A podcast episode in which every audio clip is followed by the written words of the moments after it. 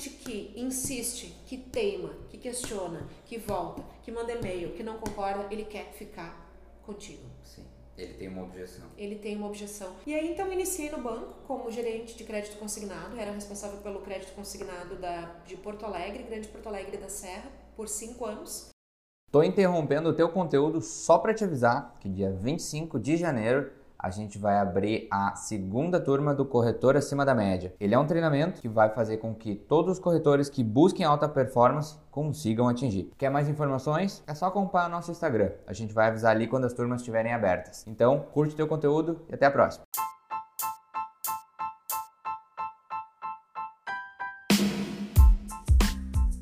Fala galera que está ouvindo o nosso podcast. Hoje a gente tem uma convidada muito especial. Uh, já vou convidar ela para se apresentar, mas hoje eu vou dar um, um, uma palhinha do que a gente vai falar hoje. Hoje a gente vai falar muito sobre gestão. Gestão, gestão de equipes autônomas, gestão de equipes CLT, uh, gestão de equipes no geral. Uh, então hoje eu vou convidar a nossa convidada, Tatiana Bonato, para se apresentar. Tati, dá um oi pra galera, dá um, um pouco de contexto para quem está nos ouvindo quem tu é, de onde é que tu veio, do que, que tu se alimenta. Ah, então tá bem. Primeiro eu queria te agradecer pelo convite, né? Já me apresentou aí meu nome, enfim. Estou muito contente de poder estar participando e compartilhando contigo e com a galera aí do teu trabalho em relação a, a minhas experiências.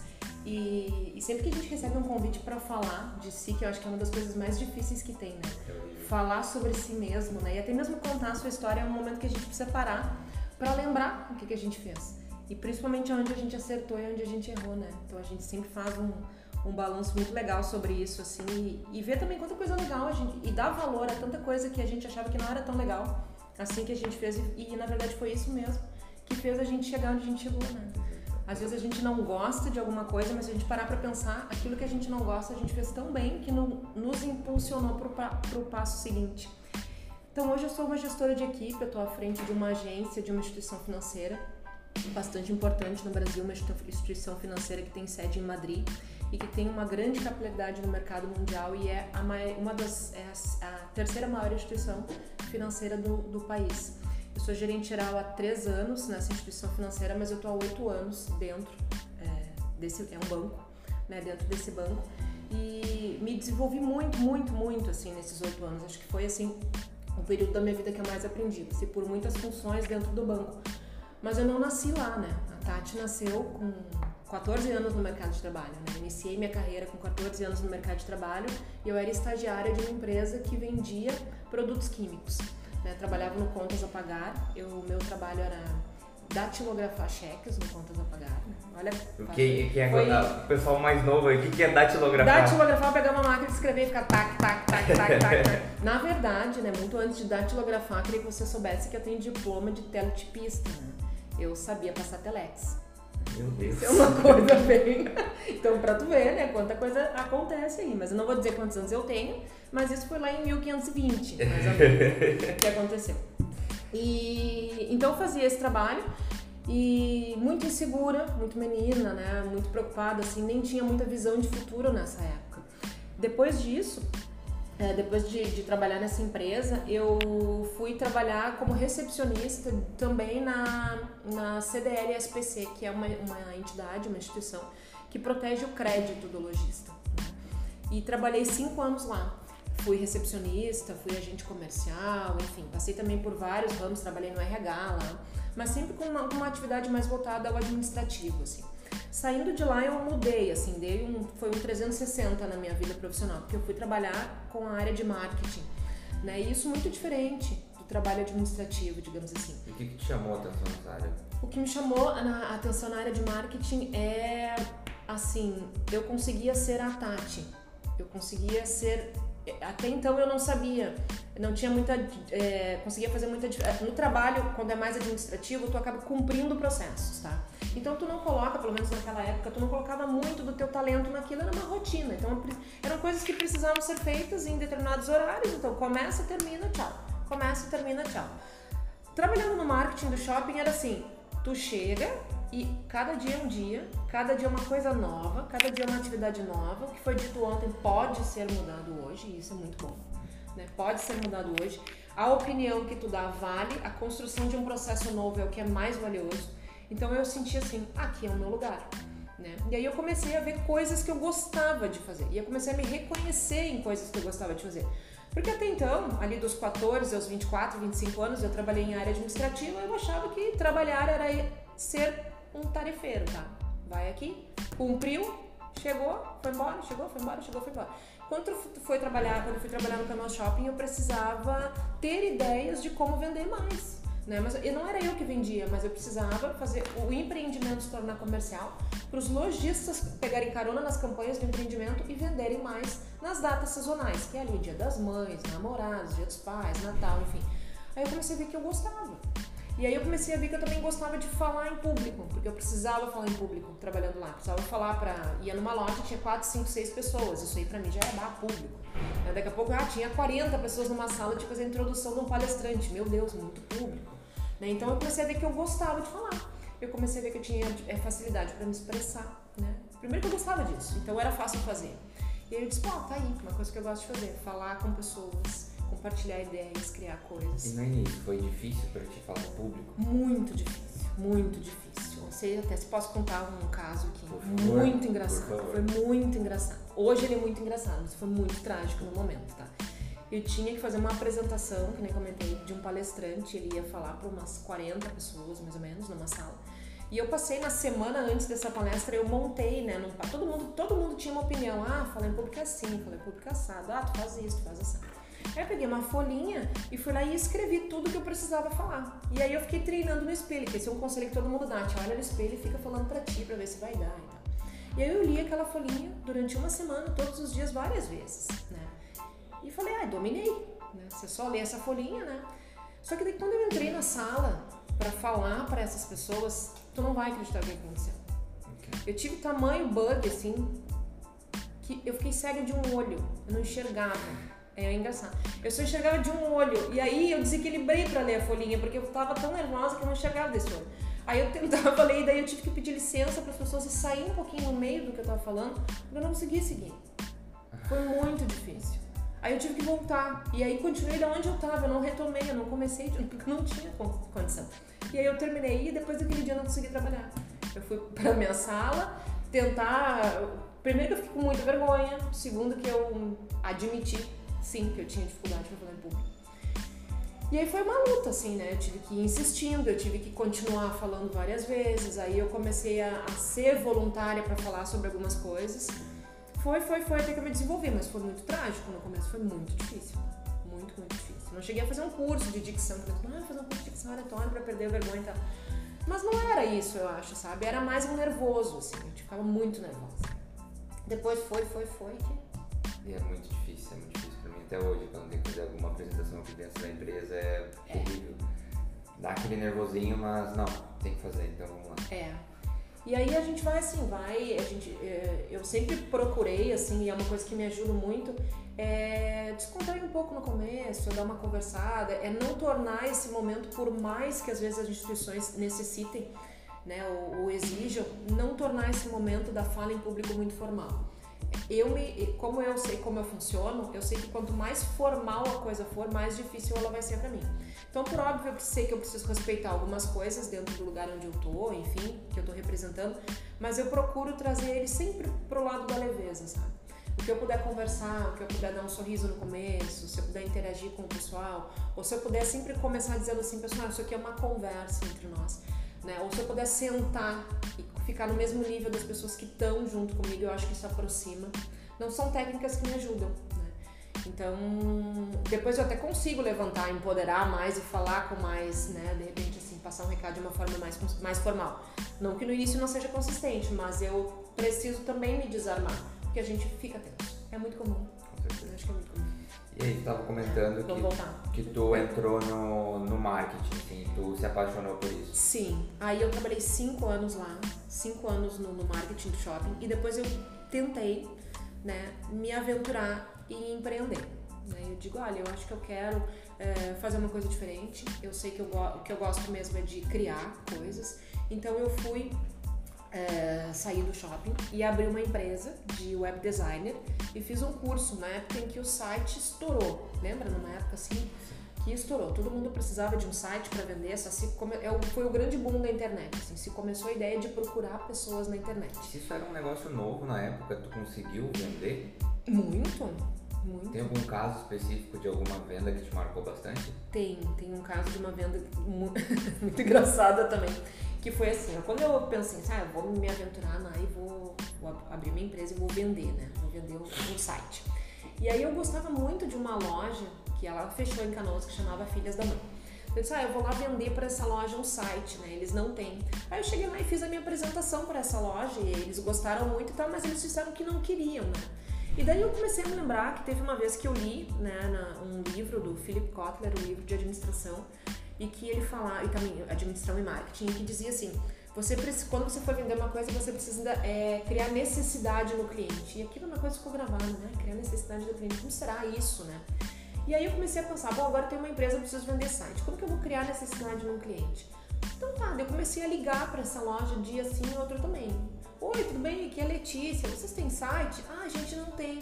Poxa, agora como é que eu vou fazer para ver os vestidos? Ah, vem aqui. Não, mas eu moro, eu trabalho longe, eu moro longe, não posso. Ai, que pena, tá? Posso deixar uma sugestão? Ah, façam um site, vocês são tão, né, assim, modernos e tal. Desligava. No outro dia ligava. Oi, Pamela, tudo bem? Ah, olha só, vocês têm site? Ai, não, gente, meu Deus, e agora? Eu queria tanto um vestido vermelho. Ah, mas olha, eu posso te mandar. Não, não, eu não quero foto, eu queria um site. Ai, que pena. Então vou procurar aqui na cidade onde eu tô. No outro dia. Oi, aqui é a Raquel, tudo bem? Ah, olha só. Gente, na semana seguinte eles me ligaram. Oi, tudo bem? Então faz site, né? Tu teve aqui, então. Minha Criou venda, necessidade, necessidade. Semana. E a minha venda aconteceu assim. A minha primeira venda aconteceu assim. Muito massa. E eu lembro que a minha empresa ela teve uma durabilidade, ela, ela teve, ela durou muito pouco tempo no mercado, porque como tudo, né, assim, os sites entraram e eles tinham um valor bem significativo na época, se era caro fazer um site para uma empresa. E eu acho que eu fiz uns 10, 12 sites bem robustos, assim, fiz para imobiliária, fiz para essa loja de vestidos, eu fiz para uma empresa de produtos químicos, enfim, teve vários segmentos assim. Mas como tudo, e, e, cada vez mais veloz, né? A exemplo do Uber e da Netflix, né? que veio aí para desbancar alguns mercados, a questão de, de ter modelos prontos de site na internet e também o Facebook entrou paralelo a essa criação de sites no mercado. Eu rapidamente, em 12 meses, a minha empresa nasceu e parou de faturar. Porque como tinha o Facebook e as empresas aprenderam que dava para ter uma conta com viés comercial no Face e era de forma gratuita, quem tá e, e, todo mundo que entrava no Face tomava uma proporção muito grande em termos de visualização, de propaganda, de, de contato com o cliente, muito maior do que tu do que tu sair com panfletos divulgando o teu site da empresa. Então a gente acabou perdendo, não só eu, como outras empresas que faziam isso também, muito poder no mercado. Né? A gente acabou tendo empresas aí que optaram por ter apenas rede social do que investir num conteúdo próprio. E, e isso acabou fazendo com que eu rapidamente precisasse também tomar uma decisão. Ou eu me reinventava conta empresa, mas eu tinha um único produto, eu não tinha alternativa, ou era site ou era site, e a empresa era eu, né? não tinha muito o que a gente fazer, o que eu fazer no primeiro momento, ou eu tomava uma outra decisão, né? que era voltar para o mercado né? Voltar para o mercado e trabalhar de novo, CLT, né? Buscar me recolocar e tentar buscar uma coisa que eu sempre gostei, que eu sempre é, pudesse ser aliado ao que eu gostava de fazer, que é trabalhar com, com, gente, trabalhar com pessoas. Eu sempre quis trabalhar com pessoas. Eu e gosto. Como é que foi essa, essa volta? E aí eu comecei a conversar com muitas pessoas já, olha, minha empresa não está dando certo, eu quero me recolocar, enfim. E aí uma amiga me disse, olha, eu posso te indicar para uma empresa terceirizada, eu trabalho num banco e tal, que é no banco que eu trabalho hoje, e eu posso te indicar para essa empresa terceirizada para tu tentar fazer um trabalho lá. O que, que tu acha? De repente começa nessa terceirizada e vai que tu consegue uma, uma vaga no banco. E eu sei, então tá. Fui lá, fiz entrevista nessa empresa, consegui, consegui a vaga e comecei a trabalhar como terceirizada dentro do banco. Trabalhei por quatro meses nessa terceirizada e fui promovida como supervisora da área de crédito consignado. Então comecei também a atuar em mais cidades, mas sempre prestando serviço para o banco. E uma vez fui dar uma conversada com o gerente geral de uma das agências e ele me disse assim: Tati, mas pensa comigo, né? Tu, uma mulher de 34 anos, né? Separada, mãe de duas filhas, tu acha que tu é perfil do banco?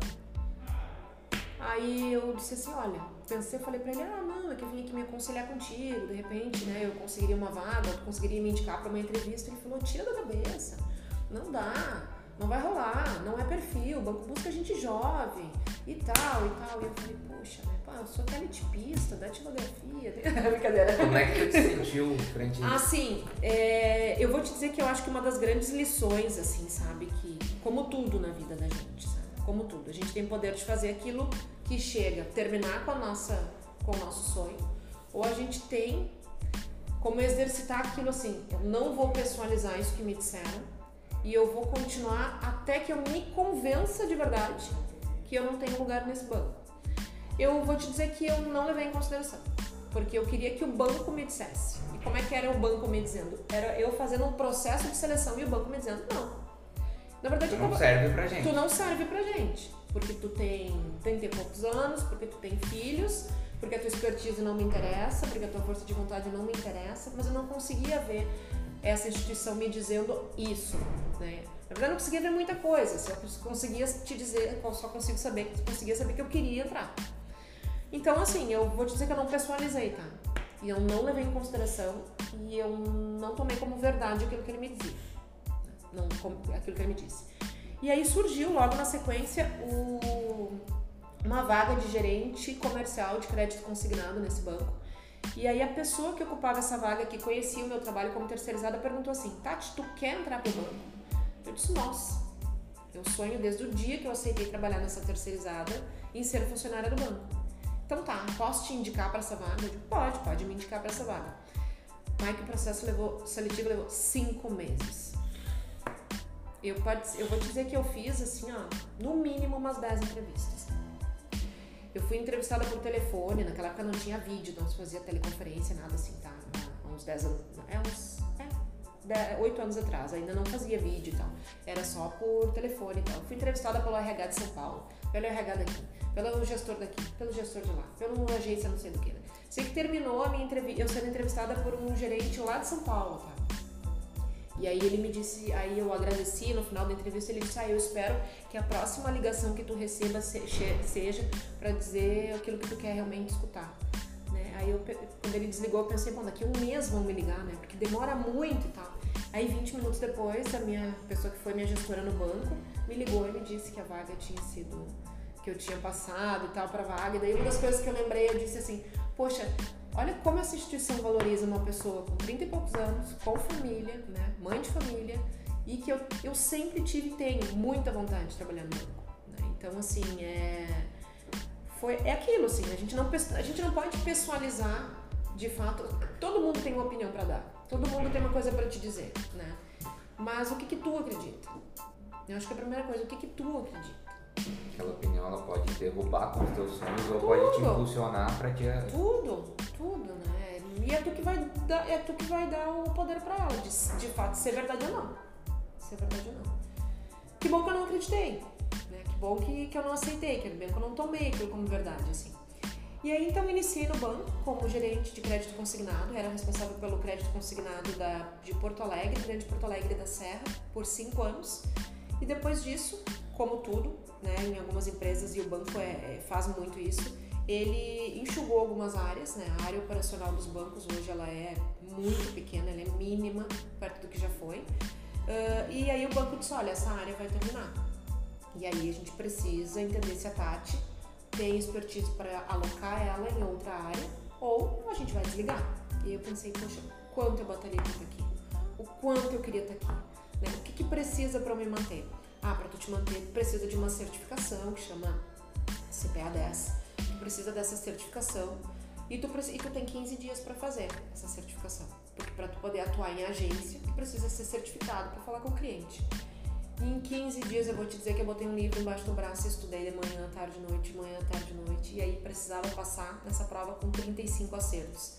E aí eu fiz 36 acertos. Então quando é para ser, não adianta, né? E aí daí em diante eu fui trabalhar na agência e aí eu posso te dizer, daí assim, com muita propriedade, que há três anos eu faço de fato o que eu mais amo fazer. Que é conversar com pessoas, atender pessoas, realizar sonho das pessoas, ou se não realizar sonhos, dar caminho para as pessoas organizarem algumas coisas financeiramente, porque isso é determinante na vida das pessoas hoje.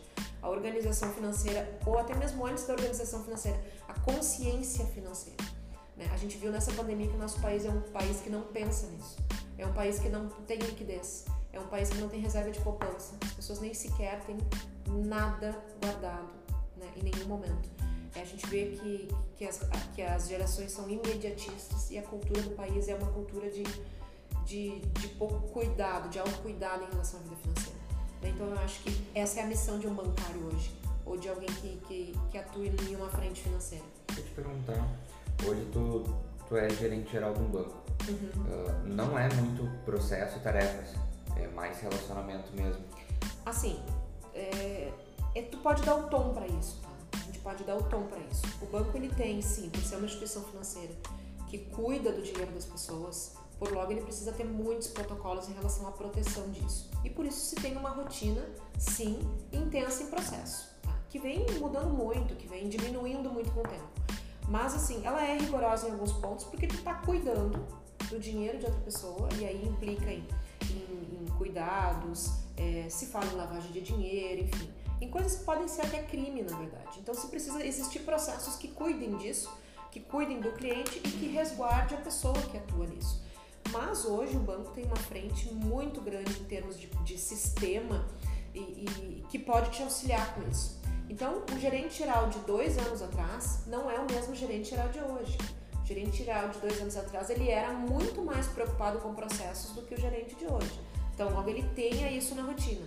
Mas eu posso te dizer assim, que o gerente geral ele é uma pessoa que precisa gostar de gente, independente de ser num banco, de ser numa imobiliária, de ser num supermercado, de ser numa grande âncora de varejo, uma Renner, uma Riachuelo, uma C&A, ou de ser numa loja de confecção de um bairro. A pessoa que está à frente de uma operação, que tem uma equipe, precisa gostar e entender de gente.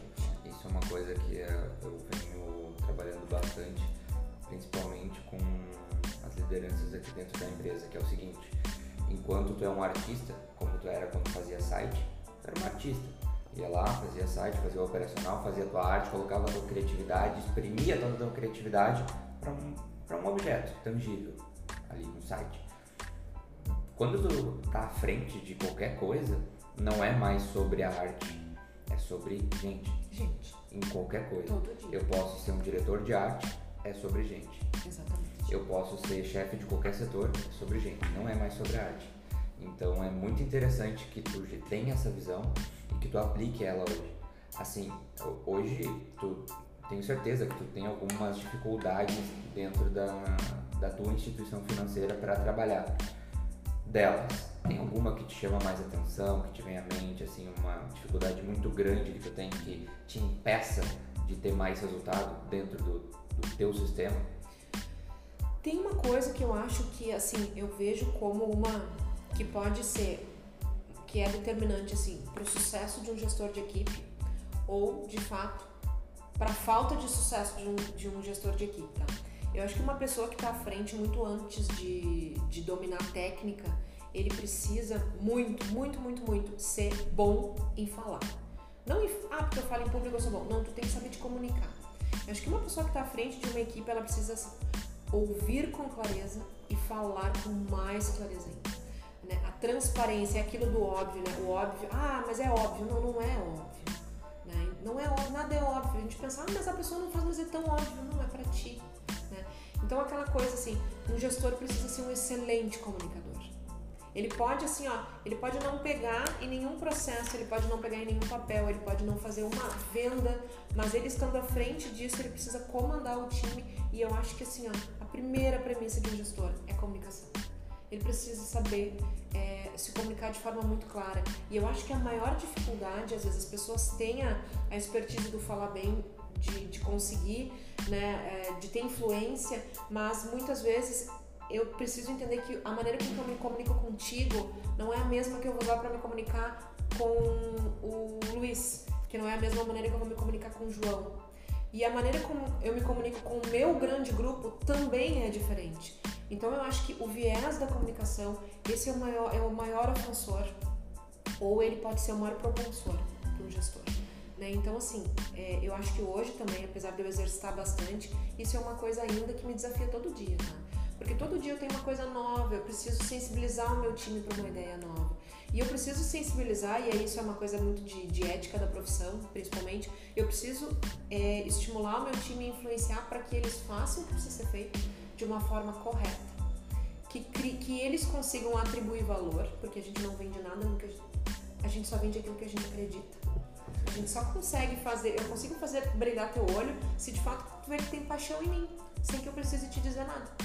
Então as pessoas vendem o que elas acreditam e, e, tudo isso é desafiador. E tudo isso passa e é permeado pela palavra, né? Pelo como eu vou colocar para o meu time. Então eu acho assim que muito antes da técnica, muito antes de eu dominar um processo, às vezes tem gente no meu time que domina processos, alguns processos comerciais e alguns processos de sistema mil vezes mais melhor que eu.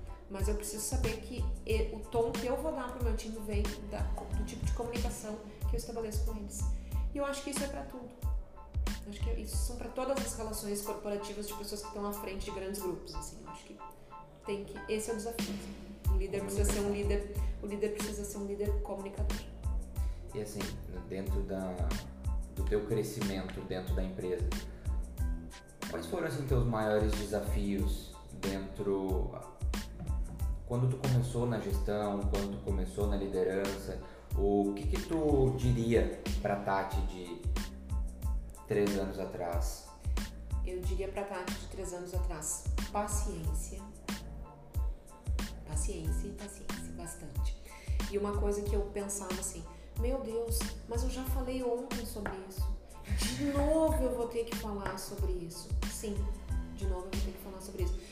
É intrínseco e a gente precisa admitir que o repetir faz parte da gestão também. Sabe por quê?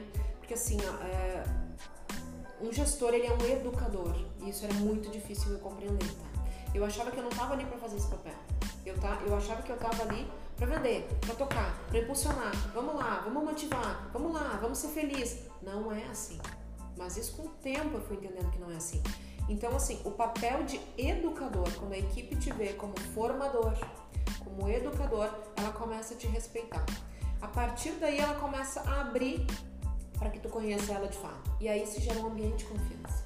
E eu também diria para Tati, o ambiente de confiança ele não se ele não ele não cria, oi, tudo bem, eu sou a Tati, confia em mim que vai ser legal. Não funciona, né? Confiança é uma coisa muito maior que, que um combinado, né?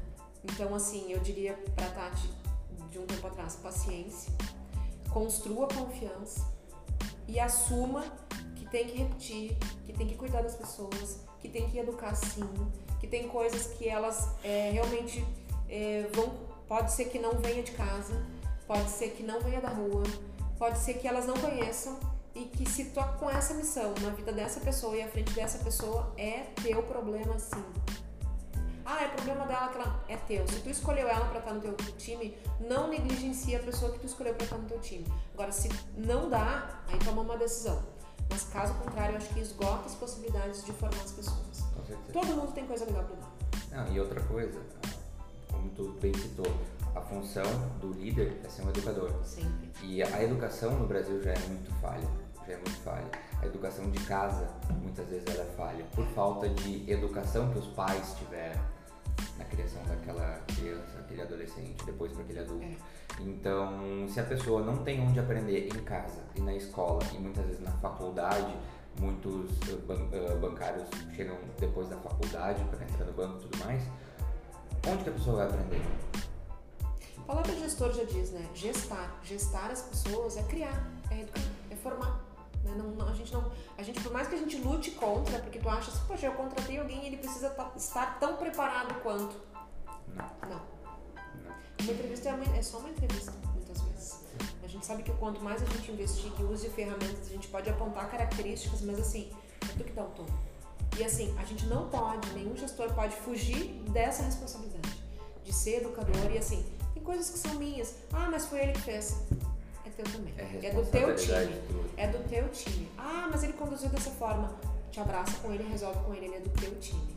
Essa semana eu tive um caso aqui uh, onde o um dos meus liderados deixou de cumprir um, cumprir um combinado e aconteceu uma falha. Uhum. E aí eu, tá, não, não soube ainda disso. Não, não, não, não, não soube. Uh, eu, não, realmente foi falha minha. eu não vou colocar a culpa nele. A culpa foi minha de não ter me certificado que aquilo foi concluído. Então foi uma falta de, de execução minha como líder, prestar atenção naquele liderado e É. certificar que aquilo estava sendo realizado. Exatamente. Tu estava comentando sobre as práticas da, da gestão, a tua função como educar a tua equipe e tudo mais. Que boas práticas que tu tem para mandar pro pessoal que tá ouvindo, que tá na gestão de uma equipe? Sabe uma coisa que eu acho bem legal, assim, que eu tenho exercitado bastante e tem dado. Eu tenho conseguido resultados rápidos, assim, até mesmo em produtividade, sabe? Eu comecei a ver que quanto mais eu envolvo meu time na tomada de decisão daquilo que eu quero que aconteça, a ideia passa a ser deles de uma forma muito rápida. Aquilo passa a ser deles de uma forma muito rápida. Eu, tenho, eu, eu acabo gastando menos energia no poder de convencimento do time sobre. Lembra que eu te disse, né? Aquela questão. Eu preciso ser um bom comunicador. Eu preciso. Eu, o maior desafio, eu preciso achar o tom do, do, meu time, do meu pessoal. Daquele pessoal que eu escolhi. Então a responsabilidade é minha, o desenvolvimento é meu. De como eu me, eu, como eu me adapto. Achei o tom com eles, aí eu começo a gastar energia pra vender ideia pra eles. Tá, tá indo, tá indo, tá indo. Mas tem coisas que tu vê que não é veloz ainda. Poxa, precisa melhorar. Poxa, precisa avançar nesse ponto. E eu comecei a ver que tudo aquilo que eu digo assim, gente, olha só, apareceu um desafio aqui pra gente, vamos conversar sobre como a gente vai fazer. Como que eu fazia a partir de três anos atrás dizer, pessoal, amanhã nós temos uma reunião às 8 e meia e eu vou passar pra vocês o que precisa ser feito, A, B e C, e no final do dia vocês me dão a resposta. Não funciona mais para um gestor três anos pra frente. Hoje a gente vai dizer assim, pessoal, olha só, vem cá, não precisa marcar uma reunião. Ai, marcar uma reunião às vezes já dá uma ânsia, né? Ai, amanhã tem uma reunião, meu Deus do céu, tinha tanta coisa pra fazer. Mas às vezes tu pega no meio do dia e diz, pessoal, olha só, 15 minutos, vamos conversar sobre uma coisa que apareceu aqui. Não precisa mais, ai, uma solenidade. Não é uma solenidade. né? Olha só, tem uma, uma situação que a gente precisa ah, elaborar, ver como que a gente vai compartilhar e vai vender para o cliente, enfim, uma coisa que traz um resultado bem legal. Como vocês acham que a gente pode conduzir esse produto dessa forma para esse tipo de pessoas?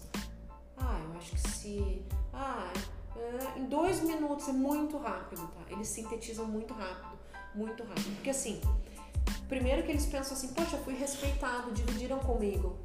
Querem ouvir de fato, de, porque o pessoal que trabalha na ponta é o pessoal que suja a mão, vamos lá. Com O certeza. pessoal que trabalha na ponta é o pessoal que suja a mão. E eles sabem o que E quanto que tá... mais a gente vai ficando pras- nas lideranças, a gente ficando com, a com essa responsabilidade grande de influenciar, não deixa ser um sujar a mão. Mas assim, quem sabe do meu cliente não sou eu, são os meus gerentes, tá? Eu não tenho vergonha de dizer. Quem sabe mesmo que tem o termômetro na mão ali de se vai ferver ou não meu negócio é o meu gerente. E que bom, é ele que precisa saber. É ele que tá na linha de frente com o cliente. Então, quando tu, eles. E aí gera o ambiente de confiança que eu te falei. Poxa, confiaram em mim uma estratégia tão legal. Poxa, me escutaram, porque afinal de contas. E eles pensam nisso, tá? E eles pensam porque eu já fui gerente, era isso que eu pensava. Poxa, me mandaram fazer, mas nem perguntaram pra mim como que precisa ser feito, se é eu que falo com as pessoas. Então, quando tu leva isso, e, e tá sendo muito legal, eu tenho conseguido coisas bacanas, assim, de tu compartilhar, fazer eles fazerem parte dessa tomada de decisão. Ah, às vezes aí tu solta algumas coisas que tu precisa que estejam nesse plano, eles pegam, o plano acontece e é muito rápido. É muito rápido. Claro que daí tu vai aparando a aresta, tu vai calibrando um pouquinho mais, tu vai colocando aí na- no próximo encontro. Então tá, então a gente já conseguiu começar. Vamos colocar desafio então? Então tá, a gente já fez. Como é que foi a primeira venda? Ah, não deu, aqui funcionou, aqui não. Tá, vamos colocar desafio então. Teve quantas vezes? Cinco. Dá pra fazer mais cinco? Ah não, dá pra fazer oito. Nove. Tá, nove. Sabe? E aí a gente vai indo. Quando vê, aí tu começa, aí eles começam a ver. Aí tu começa a mostrar, olha só, tu começou a ganhar dinheiro com isso daqui. Bah, nem senti. Bah, olha aqui, tu começou a ganhar dinheiro. Então a pessoa vai incorporando isso. Mas eu acho que definitivamente, assim, fazer com que a equipe é, faça parte da tomada de decisão daquilo que é importante passa a ser deles também. Então acho que isso sim é uma boa prática que eu diria que, que ela é fácil de fazer, né? Que ela não demanda investimento, que é, eu acho que é uma reformulação, de repente, no dia a dia, e que é uma coisa que, que dá muito resultado a muito curto prazo. Muito curto prazo. Que massa. É, aqui a gente ia ter um pouco mais de dificuldade de fazer essas reuniões assim, pegar um pelo braço, outro pelo braço, Uhum. porque não é todo momento que estão todos aqui justamente por serem autônomos. Sim, sim. Estão na rua, estão atendendo cliente ou estão fazendo home office, alguma coisa do tipo, então é um pouquinho mais difícil fazer isso. Uhum. Então, isso é uma vantagem de um grupo CLT, por exemplo, que está Sim, fisicamente presente sim, no sim, ambiente, sim. tem comparação com um grupo autônomo. E tem algum momento que tu reúna a tua equipe uma, uma vez no mês, enfim, Sim. tu tem? Sim. Tem, a gente tem uma reunião normalmente toda quarta-feira, que é quando a gente passa algum tipo de treinamento ou desenvolvimento. A partir da semana que vem, hoje a gente está no dia 18 de dezembro, então a partir da semana que vem, dia, não lembro que dia vai ser, 23 se não me engano, a gente vai fazer uma reunião na quarta-feira para aplicar o Kumbuka, que é uma forma de treinamento Uhum. onde cada um vai estudar um, um podcast, um livro, um capítulo de um livro específico e cada equipe vai ser responsável por uma apresentação de 10, 15 Que minutos. legal. A gente vai levantar a pauta e vai discutir, porque como a equipe toda vai ter que estar preparada para esse desafio, todo mundo vai ter que ter estudado. Uhum. Então todo mundo vai ter conhecimento para contribuir com aquela dinâmica. Uhum. Então vai ter, vão ser três equipes, cada equipe um assunto diferente. E a gente vai debater três assuntos novos e três grupos de estudo se formaram na, naquela semana. Tu sabe que isso que é muito legal e, e comparando assim o mercado CLT e uma instituição financeira que é uma instituição, digamos assim, que ela tem rigor em processos e principalmente no ambiente, né? O pessoal entra num banco, entra numa agência meio solene, assim, né? Tu entra assim, ah, uau, esse baita é dos gerentes, cada um nas suas mesas e tal. E a gente Engravatado. Todo mundo, é, todo mundo bem arrumadinho, assim, as mulheres impecáveis, assim e tal. E, e eu acho que a gente precisa dar um tom diferente para esses ambientes, porque, na verdade, assim, tudo aquilo que é engessado, tudo aquilo que é paralisado, tudo aquilo que é padronizado, como a gente perde com o que é padronizado, né? Como a gente perde com aquilo que nem eu comentei no início, com aquelas coisas que são rotinas do início ao fim. Isso acaba é, fazendo com que as pessoas até meio que, que, que deixem o pensamento assim, né? Dentro da caixinha, não fora da caixinha que nem a gente quer, como a gente quer que as pessoas pensem. Então, assim, eu procuro também, como boa prática, levar pro, pro meu time, assim, desconstruir um pouco dessa coisa elitizada dos ambientes, né? Dessa coisa tão assim, é, ah, dentro de banco não pode, mas se eu trabalhasse numa instituição que eu pudesse sentar no chão para conversar com as pessoas, ou que eu pudesse é, trazer um livro aqui para dentro. Sabe o que eu quero? Não sei se eu consigo ser clara no que eu quero te dizer, mas assim, é, a vida também acontece aqui dentro. Tudo de ideias que se tem nas outras empresas, por que não ter aqui? Né? Lá na agência a gente criou uma biblioteca, por exemplo. Isso é muito massa. incomum de tu ver. Né? Só que a nossa biblioteca funciona assim: tu traz livros que tu tem em casa, o que tu quiser, e larga aqui, tá? Numa mesinha que a gente colocou. Aí o colega deixa um bilhetinho lá que ele pegou, ele leva e traz, e a gente fica trocando livros. Tu lê na hora do almoço, não é compromisso, entendeu? É aquela coisa assim: não pode virar mais. A gente trabalha num ambiente permeado com metas da entrada e na saída. Então, assim, não é compromisso no livro, mas está à tua disposição se tu quer. Pô, uma velocidade aquele livro. Aqueles livros vão para tudo que é lugar, sabe? E um, e um outro ponto também que eu tenho feito e vou fazer agora pela segunda vez, eles não sabem ainda, mas hoje eu acabei acertando isso. Eu convidei o gerente geral da CIA, de uma âncora que tem na frente da onde eu trabalho, para ir lá conversar sobre perfil de cliente, né? Falar um pouquinho dos números dele, quantas pessoas que entram na loja, qual é o horário de pico, as pessoas que entram e saem, para ele falar de negócio, porque banco também é varejo. Com banco certeza. também é varejo. Ah, é- ah, mas trabalha com dinheiro. Nossa, hoje a, a, a Renner, a CNA faz empréstimo, né? Tem cartão, né? Parcela um cartão, que são mesmos produtos de, uma, de um banco. O banco dá cartão com limite, faz o parcelamento desse cartão se tu não conseguir honrar, né? Tem linhas de crédito como Magazine Luiza faz isso. Então são os mesmos produtos, tu entende? Sim. né? E assim, eh, hoje ainda conversando com esse gerente, ele disse que ele cresce mais na filial dele com esses subprodutos, que é o cartão, com o empréstimo e com o parcelamento, do que com o próprio produto final dele, que é a roupa. Ele está crescendo mais nisso do que com roupa. Então ele tem muito para falar para nós. Né, de como que ele revisa limites dos clientes, enfim. Aí eu convidei hoje, ele me mandou a resposta de que ele vai lá, dia 28 agora, para a gente fazer uma hora, uma hora e meia de conversa sobre varejo, sobre cliente. Não levantando bandeira de uma empresa ou outra, mas falar sobre pessoas. E tem tanta empresa que olha esse, essa uma hora, essa uma hora e meia como perda de produtividade, só que é o oposto. Exatamente o oposto. É uma hora e meia de aprendizado para depois todas as outras horas ficarem mais fáceis. Exatamente. Então, quando um colaborador antes fazia um cliente em uma hora, sei lá, ah, agora ele vai fazer dois, três, porque ele tem mais conhecimento, ele tem mais ferramentas, ele tem mais background para executar o trabalho dele É melhor. leve, a pessoa fica leve. Quando, ela, quando a gente quando a gente sai da rotina, a gente, a gente sai um pouco e a gente experimenta uma coisa bacana no dia, vai dizer que tu não fica en- energizado, tu não fica certeza. leve certeza. conversar. Tu, tu te desamarra de algumas coisas. Ah, eu tô dentro de um banco que trouxe uma empresa. Eu tô, na verdade, eu tô levando um cliente meu para falar para os meus gerentes. Então, assim, é um cliente que vai apresentar e tu vai ouvir desse cliente a experiência que ele tem comigo. É muito legal. Que massa. É muito legal. E dentro desses, tu comentou agora de cliente, deixa eu te perguntar uma coisa. Teve algum, algum cliente assim que te marcou por alguma coisa que, nossa, eu fiz muito por esse cliente, ele foi muito grato a mim, ou foi uma história muito bacana. Teve algum cliente específico que te marcou bastante na tua carreira? Assim, tem várias histórias legais, né, que a gente pode contar, assim. Porque quando tu, tu para pra pensar, assim, ah, é, trabalha com, tu, tu mexe com o financeiro da pessoa, tu mexe com a saúde financeira dela. Então, tão logo tu entra na casa dela, quando tu olha o extrato de um cliente, tem coisa mais pessoal, de que tu tá sentado com alguém, tu tá olhando ali as despesas dela no mês. Então, tu consegue fazer a leitura de todo o comportamento dela ali.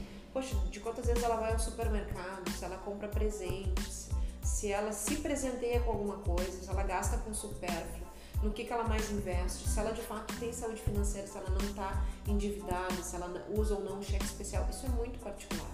Né? Isso, parar para pensar, é muito delicado, inclusive.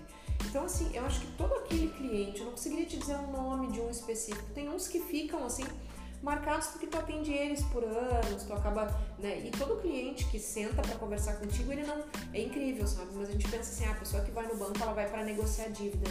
Sabe que assim, a maioria que todos que sentam, tá? E, e se tu é, fizer aquele atendimento bacana de cumprimentar, olhar para a pessoa e acolher de fato o que ela tem, né? Não aquele rush do dia a dia, mas prestar atenção em gente, sabe? Não tá disposto a prestar atenção em gente, todo cliente ele é muito parecido, porque todo ele ele quer conversar. Ele quer te contar alguma coisa que está acontecendo em relação à vida dele, ele quer compartilhar, ele quer dizer para ti que, que aquilo ali que está ali no papel tem uma razão de estar tá ali no papel.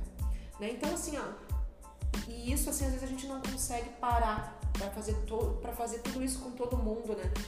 Porque o dia a dia é corrido e tem gente, às vezes, na fila esperando com senha porque precisa ser atendido rápido e tudo. Mas todo mundo quer carinho, isso a gente percebe, sabe? Que todo mundo quer ser acolhido. É, é impressionante, assim. Então, o que eu posso te dizer, assim, que os que mais marcaram foram aqueles clientes, assim, que a gente conseguiu acompanhar o desenrolar de uma vida financeira bem difícil, que conseguiram se recolocar no mercado, que conseguiram negociar, que conseguiram honrar, que conseguiram é, fazer um planejamento, que não, o cliente que compra a casa dele, tu não tem ideia do que é participar, você, poxa, tu nunca mais vai ser esquecido. Eu tenho essa ideia, sabe? eu tenho pois essa é, ideia. No fim, olha só, não foi combinado, mas esse exemplo foi, foi muito proposital, assim, né? Nunca tu vai esquecer do nome nem do rosto da pessoa que comprou a tua casa contigo que, que, sabe assim, a gente não atribui a, a, ao banco que financiou, a, a, gente atribui na verdade, assim, claro que a gente tem gratidão pelo, pela instituição financeira, assim, mas é muito, muito, muito voltado à pessoa que, que pegou na tua mão e disse, vamos lá, vamos entrar dentro da porta do teu lar, sabe? E a gente tem esse poder de materializar o sonho das pessoas. Gente, isso não tem preço. Né? Então, assim, posso dizer que todos os clientes que eu participei da compra da casa, os clientes que compraram seu primeiro carro zero, nossa, muito batalhado. Ou um cliente que vai lá e faz uma reserva financeira e vai lá e quita um empréstimo que ele fez por uma razão de um problema de saúde, ele vai lá e consegue quitar aquilo, assim, a satisfação das pessoas em honrar esses compromissos, assim, todos ficam marcados. Todos ficam marcados. E, e em especial teve uns clientes que foram clientes muito difíceis, que foram clientes assim que que foi difícil no trato, foi difícil na comunicação, foi difícil para acertar o produto. Alguns encerraram a conta, alguns disseram que não queriam mais falar comigo. Isso acontece com todo mundo.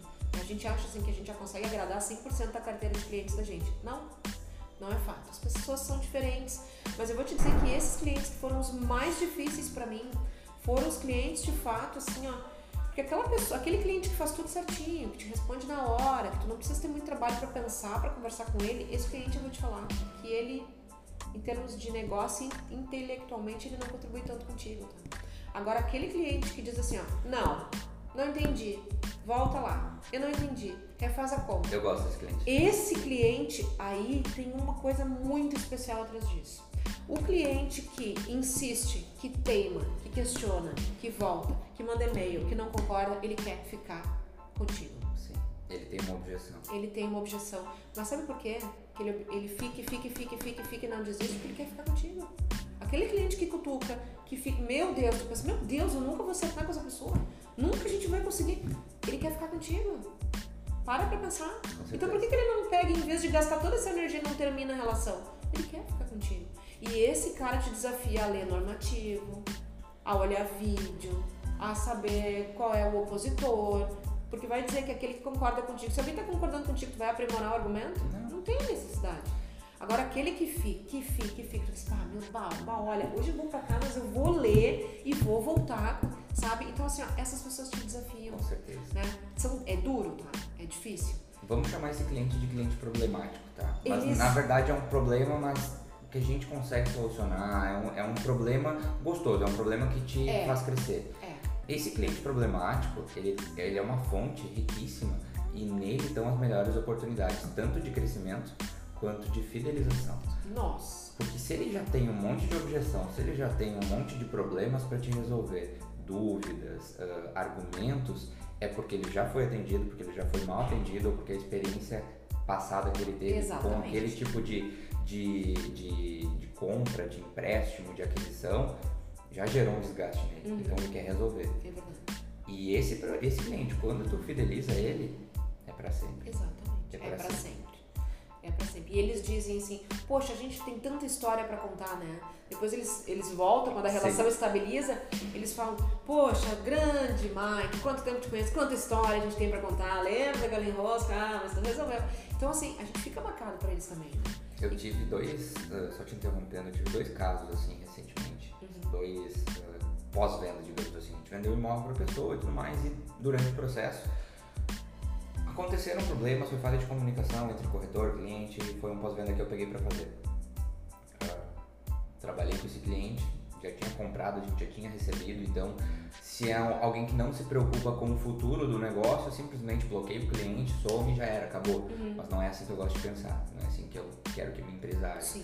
Então eu peguei aquele problema para resolver. Falei com o cliente, a gente resolveu o problema dele, foi complicado de resolver, a gente teve que fazer um investimento para resolver o problema dele, resolvemos o problema. O que aconteceu dois meses depois? Ele me indicou gente. Olha que legal. Ele me indicou gente, eu tenho certeza que ele vai me indicar mais gente. Vai. Porque ele é um cliente que eu tenho pra vida toda de indicação. E talvez em um negócio eu não tive lucro. É. Mas eu não tava visando lucro, eu tava visando o relacionamento com ele. Relacionamento. Porque quando ele quiser trocar de imóvel, ele vai me procurar. Certamente. Quando ele tiver um parente que quer um imóvel, ele vai me procurar. Exatamente. Então eu não visei aquele negócio, eu visei aquela pessoa e aquele negócio futuro, aquele relacionamento, esse tipo de coisa. E outro caso também, é, um cliente chegou a abrir um- um- uma ouvidoria na antiga Sim. empresa que eu trabalhava para reclamar do nosso trabalho. Porque ele, ela na verdade, ela reclamou muito do nosso trabalho, disse que o nosso trabalho foi mal feito, que a gente não explicou o que deveria explicar. Mesmo depois dessa ouvidoria, a gente foi chamada a atenção, a gente foi lá, sentou com ela de novo, explicou tudo que precisava explicar Sim. diversas vezes. É uma cliente problemática, Sim. mas a gente resolveu depois tudo o que ela queria e mesmo assim, dois anos depois. Dois anos depois. Nossa. Dois anos. Não, e tu imagina, assim, e todo cliente, né? Como eu te disse, todo mundo quer carinho, mas o cliente problemático, ele quer atenção. Então, assim, muitas vezes ele te dá uma missão, né? Normalmente ele te, ele te desafia assim, não, tu não vai resolver tal coisa. Ele fala, não, tenho certeza que vocês vão me deixar na mão. Não, é um absurdo, tal, aquela coisa que a gente sabe. Aí é uma competição, né? Não, Pra quem é é uma que competição, resolve. mas assim, normalmente, e a gente sabe, a gente tem expertise para saber que muitas coisas que, nos, nos- que o cliente nos delega na hora como compromisso, tu sabe que tu não vai resolver dentro do tempo que ele precisa. E tu diz, não, vou fazer o meu melhor, vou fazer o meu melhor, vou fazer o meu melhor. E aí tu não tem a resposta para dar. E o que, que normalmente a maioria das pessoas fazem? Não retornam para essas pessoas. Com nenhuma resposta. É aquela cultura que a gente comentou esses dias, é a cultura do NIN, né? Nem o não, nem o sim. Ninguém diz nada pra mim. Deixa eu rimar, né? Nem o não, nem o sim. Ah, o que, que tu tem pra dizer? Ah, nem, nem não, nem sim, não sei. Então liga e diz que não sei, sabe? Mas assim, a gente pensa, ah, mas como é que eu vou ligar sem um retorno pra dar? Mas assim, todo mundo que te procura e te, e te diz, ah, eu tô com um problema, preciso resolver. Né? Te coloca no lugar do cliente. Se tu recebe uma ligação do teu gerente, né? E, e a pessoa diz pra ti, olha, eu tô cuidando do teu processo. O status do que nós conversamos tá em X, em X situação. Daqui pra frente pode acontecer cenário A, B e C. O melhor pode ser o cenário D, que eu estou batalhando para isso, mas eu preciso de mais um tempo. Tu abraça comigo mais um, um, um dia, dois, para eu buscar essa solução. Ou seja, eu gerei todo esse ambiente de confiança com a pessoa, eu acolhi, eu falei com ela, mas eu não tenho a solução. Às vezes, por tempo eu não consegui encaminhar, não deu para eu ler, não deu para me dedicar. Mas assim, o cliente não pode ficar sem retorno. Ele se sente protegido. Nossa, ele, ele vai dizer assim: Poxa, essa Tatiana aí me criou um problemão, mas pelo menos tá atenta em me ajudar. Não esqueceu de Não mim. esqueceu de mim, porque a pior coisa que tu ligar, vai dizer que não é, para uma eh, TV por assinatura, celular, e a gente pega todos esses serviços aí. A gente se sente mais um, porque anote o seu protocolo. E nunca na tua vida tu tem uma resposta. Daqui a pouco quando tu pega o telefone, ah, legal, tá funcionando, nem sabia que daria dar certo. Então assim, nossa, a gente que trabalha, né? o gerente que tá na ponta diretamente com o cliente, é inadmissível não fazer esse tipo de acompanhamento. Tá? E passar essa visão pra equipe. E passar essa visão pra equipe. Porque às vezes a equipe não sabe, volta a falar aquele. Volto a, a retomar aquele ponto que tu trouxe antes do óbvio. do óbvio, não sabe. Não sabe, não sabe como fazer, não, Não sabe o que precisa fazer, não, Não sabe por sabe. que fazer. Então passar essa visão pra equipe é fundamental. Com certeza. E uma outra coisa que a gente sempre acha que todo mundo sabe fazer, mas esse é o óbvio do óbvio que ninguém sabe, é dizer não. É muito difícil dar um retorno negativo para o cliente. É muito difícil. Então a pessoa protela um dia, dois, três, o cliente liga de novo, diz que eu não tô, é o quarto, é o quinto. E aí acaba onde o cliente num órgão máximo reclamando, registrando uma reclamação de falta de retorno e a gente tomando um pênalti de uma reclamação procedente. Porque aí tu vai conversar com a pessoa e diz, mas eu não sabia dizer pra ele que não dava. E é o medo de dizer pra ti que tu não vai conseguir aquilo que tu quer de mim. É muito difícil. Então a gente precisa exercitar com as equipes, né? O se, se não tem nenhuma resposta, que tem que dar retorno. E se a resposta for negativa, não pode assim, ó, ah, não deu, ligar e despejar. Ah, não deu pra tu ver. Quando vai estar falando até mal da empresa que trabalha quando vai dizer que não. Então, quando a resposta é negativa, ela tem que ser estudada assim. Tem que anotar num papelzinho os principais pontos. E principalmente dar para o cliente um caminho de como pode ser melhor esse cenário lá na frente. Ah, o teu financiamento aqui não foi aprovado pelo motivo A, B e C. Como que se corrige isso? Assim, assim, assim, assim. Me quer como parceiro para eu poder te ajudar? Ou, infelizmente, nem mesmo a longo prazo, com esse tipo de, sei lá, com esse tipo de, de documento, ou enfim, com essa situação, nós aqui na minha empresa não vamos avançar. Mas eu preciso- a pessoa precisa saber. E pode fazer esse mesmo caminho dessa, dessa, dessa forma. E dessa, dessa, dessa forma. Exatamente. Dá orientação pro e cliente. dar orientação pro cliente. E assim, ele vai acabar dizendo pra ti, poxa, muito obrigada por essa ligação, por todo esse atendimento. Olha, ele nem comprou de ti, tá? Mas ele vai te agradecer. Ele vai agradecer a atenção e muito obrigado por ter me ligado. Ele vai dizer. Olha, eu tenho certeza. Ele vai dizer. Toda área comercial é um trabalho de longo prazo. Sempre. Não é um trabalho só de vendo hoje para receber amanhã e acabou. Não, é, É verdade. é toda uma gestão de pessoas, clientes, para vender no longo prazo. É verdade. E se eles não forem teus clientes, eles vão trazer clientes para ti. Certamente. Então, fazer a boa gestão dos Certo. clientes com certeza vai Certo. te trazer mais indicações, que Certo. tem sido uma das ma- nossas maiores fontes de captação hoje aqui dentro. Sim, é indicação, né? Ah, e me diz uma coisa, assim, o que, que o banco vê como um bom negócio pro banco? O banco, é, os bancos, né, por óbvio, e empresas com esse viés que toda a maioria né, tem, o resultado de uma loja, o teu resultado aqui, né, o resultado sempre fala mais alto em qualquer lugar, né, a gente sabe disso. Mas um bom negócio para um banco é aquele negócio que foi bom para o cliente também. Né? Porque todo aquele cliente que compra algo do banco e não consegue honrar com aquilo que comprou, nunca é um bom negócio. Então, tu conhecer o cliente, ofertar o produto certo para o cliente, dentro do que de fato ele pode honrar, é um bom negócio. Por quê? Porque o cliente vai até o final do contrato. Ele vai até o final dos serviços que ele comprou. Ele vai de fato contribuir. E vamos lá, muito mais além, né? A própria questão social. A gente acha que um banco não tem responsabilidade social. Mas o banco tem sim responsabilidade social quando ele capacita as suas pessoas e pede que faça cursos e fala sobre ética, e fala sobre processo, e fala sobre cuidar de gente. Quando ele diz assim: oferte os produtos e soluções de acordo com a capacidade financeira do cliente. Eu não posso ofertar para um cliente que ganha mil reais um seguro de vida de 500. Tu concorda comigo que ele não vai conseguir pagar absolutamente nada? Ele vai segurar que vida com Mas os outros 500 Que reais. vida que ele vai segurar com os outros 500 reais? Daí ele vai se beneficiar do seguro rapidamente. Porque não tem como, né? E, e às vezes as pessoas pensam assim, ah, vou me livrar desse objetivo, que eu, desse compromisso que eu tenho aqui, eu tenho que vou vender tudo para um cliente só. Gente, quanto mais clientes fiéis eu tenho, quanto mais clientes que então eu preciso pegar aquilo que eu tenho para fazer, dividir e conseguir ir permeando dentro da realidade dos clientes que eu, que eu eh, permeando dentro da realidade dos clientes com quem eu vou conversar. Eu não posso achar que um cliente vai resolver minha vida para eu não ter que atuar de forma consistente. Ah, agora eu não preciso ter esse compromisso, vou pensar em outras coisas. Não, eu acho que a gente precisa respeitar a, a saúde financeira do cliente. Isso é um bom negócio para o banco. Quando a pessoa que está à frente do cliente respeita o cliente de forma individual e única, e, e esse é um bom negócio sempre. Quando tu faz isso, ele é rentável. Ele é muito mais rentável do que aquele que tu vendeu um seguro de 500 e pagou uma parcela. Quem tu quer? Que pague uma parcela ou tu quer alguém que fique contigo uma, de uma forma longa, de, de, um período longo. Óbvio que tu quer aquele que fique contigo por mais tempo. Esse cliente é o cliente que vai mais rentabilizar. Então eu te diria assim que é um negócio feito com responsabilidade social, sim, e com o cuidado financeiro, sim. Né? A gente não essa coisa de, de lucro, lucro, lucro é importante, sim, é importante, mas desde de que feito de forma da forma certa. É, que aí a gente volta lá na questão do gestor, né? De saber se comunicar que o seu time faça o negócio certo. Isso é fundamental. Uhum. Antes até da gente começar a gravar o podcast, a gente estava debatendo aqui as, as pautas do podcast.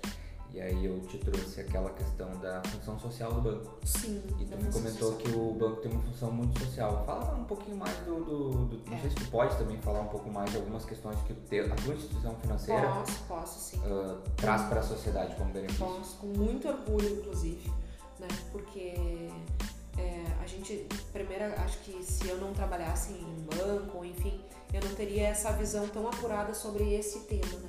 O banco, ele recebeu na semana passada o, o primeiro prêmio Notáveis da CNN, que foi um prêmio que, vou acabar falando aqui o nome da instituição, né? Até porque eu sou muito... Depois a gente corta, é, dá um, um, muito, um muito, muito orgulho, mas o prêmio elegeu a semana como a iniciativa do ano na categoria Responsabilidade Social. Né? Então, assim, é... essa foi uma ação que mobilizou os 45 mil colaboradores do banco para arrecadar recursos para a CUFA, que é a Central Única de Favelas. Isso foi muito emblemático para nós, principalmente né, é, vendo o nosso banco se movimentar é, em relação a isso num período tão difícil, num ano tão intenso e difícil. Assim. A gente, ah, o ano foi desafiador. Não só isso, o ano foi difícil. Não é só desafiador, o ano foi difícil realmente. E a gente vê uma instituição financeira de vulto, onde fala que o resultado fala mais alto, né? sempre buscando é, cuidar de gente e das pessoas.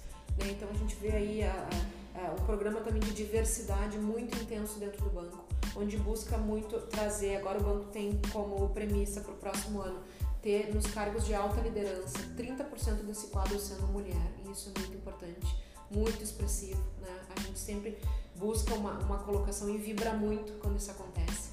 E principalmente a questão também racial, o banco busca aí 40% de, de negros na instituição, ocupando lugares importantes aí, sendo colaboradores também. Então eu acho que assim, como te disse, não tem como não falar o nome da instituição, porque eu tenho muito orgulho quando eu olho tudo isso, olho toda essa história, né? E, e principalmente a gente precisa, dentro da agência da gente também, falar sobre isso com as pessoas dizer para ela que, que aquilo que ela tem de mais diferente é que faz ela ser única e faz ela ser importante pra gente. E a gente tem muita liberdade dentro da, do, da nossa empresa para isso. A empresa valoriza muito, muito isso. Então, é, ao contrário do que a grande é, a, a, a, a população né, não tem acesso a essa informação, não sabe o viés social que as instituições financeiras têm. É, eu não conheço muito programa de, de, social de outras instituições como conheço da minha. Tem um amigo de valor também do banco que é extremamente importante, é a terceira maior campanha de arrecadação. Né? Tem o Criança Esperança, o Teleton e um amigo de valor, que é do, do nosso banco também. Então isso te enche de orgulho quando tu vê né, que, a tua instituição, que a tua instituição está voltada para isso. Aí, não é só uma instituição que pensa em dinheiro ou cuida de dinheiro, cuida de gente, sabe? Isso é muito importante. E assim, hoje, o que que, o que, que tu olha para trás e pensa assim, nossa, que bom que eu faço parte disso? Ou, ou o que, que tu pensa assim quando tu vê dentro da tua empresa hoje? Eu ainda hoje de manhã estava conversando com uma colega sobre isso, né?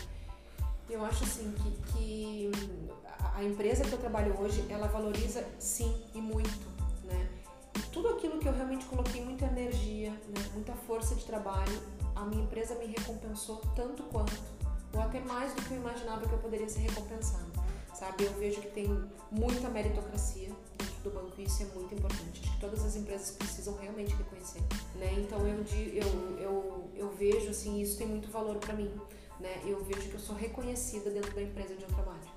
Né? Pode ser com uma ligação, pode ser com um e-mail, mas assim, existe alguém olhando e existe alguém cuidando, e eu acho que isso é muito importante. Então, assim, eu posso te dizer que esse cuidado com as pessoas que o banco tem é uma coisa que realmente me faz todo dia de manhã, ó, vamos lá, porque tu faz diferença lá, porque tem alguém que deixa claro isso pra ti, que tu faz diferença no lugar que tu tá e o comprometimento que eu tenho com o meu time, tá? Eu adoro meu time, eu vou por eles. Eles não sabem, mas muitas vezes é por eles que eu não desisti de algumas coisas, né? Por eles que eu não abandonei alguma ideia, por eles que eu não deixei para trás alguma situação difícil, né? Então gente acaba não verbalizando às vezes para eles, mas é por eles também que eu vou todo dia, sabe? Eu, eu te perguntar uma coisa. Hum, pelo que tu falou assim na, na, no teu discurso, falou que tu gosta de expressar bastante tua criatividade, gosta de realmente contribuir de uma forma que não mecânica, operacional. Tu consegue fazer isso dentro do banco? Consegue fazer isso com a tua equipe, na gestão da tua equipe? Consigo, eu consigo fazer isso. Às vezes eu fico meio preocupada se eu não tenho ideias muito malucas, assim, sabe? Porque, como eu te disse, assim, é aquele desafio, né? É um ambiente ultra corporativo e aí tu tem que cuidar muito para não descolar disso. Então tu tem que respeitar um pouco disso mas ao mesmo tempo é aquele desafio. Eu não posso deixar que algumas coisas me ingessem, né? Eu não posso achar assim, ah, porque mandaram eu colocar um cartaz ali, aí aquele cartaz atrapalha a visão do cliente, mas como tá no normativo, é o cartaz tá ali. Eu não posso é deixar morrer o meu lado questionador. O cartaz tá ali por qual motivo? Ah, existem regras, existem normativos, mas a gente precisa ler, perguntar, questionar. Quem sabe a gente pode colaborar para mudar um, um, um normativo entende? Eu acho que esse viés questionador é uma coisa que às vezes eu tenho que dar uma controlada, porque é uma coisa que, que é bastante minha, assim, né? E, mas eu consigo fazer sim, sabe? Essa própria questão da biblioteca, tá? Foi um ponto, assim, que isso não é comum. Eu não conheço outra agência que tenha. A gente tá... Eu tô fazendo lá na agência também um, um local, assim, que eu tô pintando uma parede, colocando um sofá para fazer um local de convivência né? Que as pessoas possam. Porque assim, a gente está numa pandemia, ela não tem data para acabar. A gente não sabe quando a vacina vai chegar. Tá, e aí? A gente vai fazer o quê? A gente vai continuar trabalhando. O banco é um serviço essencial. Não tem como trabalhar home office. E aí? Vou cuidar das minhas pessoas. Então, de repente, acontece uma bandeira vermelha, um lockdown e eles não podem sair para almoçar. Poxa, então eu vou fazer uma coisinha mais ajeitada. Ah, não tá no normativo, mas eu vou dar uma organizada. Eu vou fazer aqui um espaço de convivência para o meu time poder sentar na hora do almoço nos dias que chovem e não podem sair. Então isso são coisas que normalmente tu não vê dentro de bancos, tá? Mas eu posso te dizer assim que eu ouso realmente, eu tô conseguindo colocar em prática coisas assim que são diferentes e que meu time atribui muito valor, tá? Quando eles olham isso acontecendo, eles olham assim, nossa, mas nunca trabalhei numa empresa com uma área de convivência. Daí tu tá aí, tu gosta? Nossa! E aí, que, ah, eu vou até trazer umas coisas pra botar aí e tal. Como é aquilo? Eles se sentem parte, entendeu? Eles ficam engajados com aquela ideia eles, eles ficam engajados. É, eles ficam engajados, assim. Às vezes a gente faz uns cafés, assim, eu digo pra eles, ah, amanhã a gente vai fazer um café, vamos falar sobre o tema X. Daí eles sentam, ah, então tá, a gente vai falar sobre isso. Eu vou dizer, não, não era sobre isso. Na verdade, hoje a gente vai fazer um café porque a gente vai tomar um café juntos e eu queria que tu me contasse um pouco da tua história. Ai, vou contar. Porque assim, ó, as pessoas fizeram entrevista comigo. Eu sei da história delas. Mas os colegas que estão ali do lado não conhecem, não sabem a história dela. Então, às vezes, as pessoas não entendem assim, ah, por que, que a, pessoa, a pessoa é assim, ou faz tal coisa, ou chega nesse horário, ou por que, que ela tem um compromisso toda quinta. Então, às vezes a pessoa diz, ah, olha, eu sou pai, ah, tu tem filho. E são coisas que no ambiente corporativo e engessado, tu não consegue contar. Mas quando tu senta no meio desse lugar tomar um café, para dizer, olha, meu nome é Tatiana, eu tenho tantos anos, tantas filhas, eu fiz isso, né? Eu sei passar telex. Isso é muito engraçado e as pessoas acham muito divertido e cria conexão cria proximidade. E daí as pessoas começam a te olhar e aí elas começam a contar coisas. Enfim, isso é muito bacana. E uma outra coisa que eu acho legal também e que muito poucas pessoas pensam sobre isso é assim, ó. Às vezes tu compra uma lembrança pro teu colaborador, ah, no Natal, né? Ah, eu vou dar um panetone pro meu colaborador. Se tu escrever ali naquele cartão que tu tá mandando para ele e para a esposa dele, mas bota o nome dela naquele cartão, tu não tem ideia quanto aquele presente tem valor. Pro colaborador ele tem um valor, mas para a pessoa que recebeu ele lá em casa, porque na verdade é essa pessoa que segura a onda do teu funcionário quando ele vai para casa, num dia que não foi legal.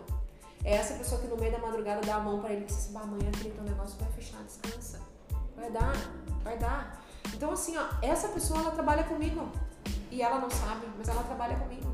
E essa pessoa, querendo ou não, a gente, o líder precisa se responsabilizar. Ele não pode só entrar para dentro das famílias como um comentário. Ah, hoje meu chefe foi legal, hoje meu chefe não foi legal. Teu chefe tem que se fazer presente lá, ele é responsável por aquela família também. Entendeu? Então, assim, eu tenho feito, fiz isso umas vezes, mas sem saber, sem, sem, sem essa intenção. Mas eu acabei vendo como foi importante. Como foi importante. Né? Mandei, uma vez eu comprei umas flores para dar para um colaborador e aí eu coloquei o nome da esposa dele também. Nossa, tu tem que ver cada vez que brota aquela orquídea e nasce um botão na flor, ela me manda uma foto. Né? Tati, olha aqui. E não é legal? Com certeza. Não é bacana. Então, assim, eu nunca vou esquecer. Né? E não é só porque nunca vou esquecer. É porque, assim, foi uma experiência bacana. E de quanto esse cara é bacana, entendeu? De quanto ele é dedicado e de quanto essa mulher tá lá do lado dele e ela é legal também. E ela pensa, outra vez, quando a gente inaugurou a agência, a gente convidou todos os familiares, né? O esposo, a esposa, os namorados, o filho das pessoas. Foi muito incomum, eles não imaginavam nem que poderiam convidar as famílias para olhar. Né? No Natal, a gente, não sei se agora com a pandemia a gente vai poder fazer isso, mas a gente deixa levar os filhos para trabalhar junto na manhã de Natal. Tem gente que que tira foto do filho sentado na sua cadeira faz um porta-retrato. Que legal. Pensa que legal, traz teu filho. Não uma criança entrar no banco, sentar no lugar da mãe. Aí a gente fez, eu vou mandar pra ti, a gente fez uns crachás para as crianças com o logo do banco e colocou assim, por exemplo, Manuela, ajudante da minha mãe. A Manuela tem o crachá até hoje, sabe? As pessoas têm aquilo assim. Então, assim, ó, a gente não pode, é o que a gente tava falando muito o líder não pode negar, ele tem essa responsabilidade, entende? Que ela é muito mais que técnica, ela é muito mais que documento, ela é muito mais que processo. A gente está aí na vida das pessoas. E olha que baita responsabilidade a gente tem. É uma responsabilidade social. Enorme. Com certeza. Enorme. E essas coisas que eu adoro fazer, tá? Ah, vamos fazer uma coisa diferente. Ah, vamos mandar presente pra tua mãe, ou resolver, sabe? E assim, ó, é o, o que nunca foi feito, assim, mas que todo mundo deseja, sabe? A gente precisa saber, assim, ah, o que motiva o Mike é uma coisa, o que motiva a Tati é diferente. E assim, como líder, tu tem que conhecer. Tu tem que saber. Às vezes uma pessoa se motiva com conversa. Às vezes um outro se motiva com uma promessa de uma campanha. Às vezes um outro se motiva com tu sentar do lado e ajudar a encaminhar aquela documentação, que para ele que não quebra a cabeça, não faz sentido. Outra pessoa se motiva com parte da tomada de decisão. Nossa. E aí, ah, mas eu tenho 60 pessoas no teu time. O problema é teu, tu é líder e tu tem que assumir. Não, e tu tem 60 pessoas no teu time, esse é teu trabalho. Porque tu olha pro teu colaborador e ele tem 60 dossiês de documento para dar conta, não é a mesma coisa. Cada um com seus problemas. Cada um com seus problemas. Tem que assumir, eu acho que o líder precisa disso, sabe? A gente não pode terceirizar para as equipes as coisas que são nossas. E a gente e são, a gente tem que pegar. É muito fácil, né? Não, aquela pessoa não vende na minha equipe porque ela tá cheia de problema. E o que que tu te envolveu com ela para saber o que que ela tem de problema? Exatamente. Entende? É isso que eu quero dizer. É a autorresponsabilidade a autorresponsabilidade. A gente teve uma conversa assim com um dos gerentes aqui há pouco tempo que foi basicamente o, o o gerente estava num ponto, cara, não, não tô mais conseguindo resolver o problema, eu vou desistir de resolver o problema com essa pessoa.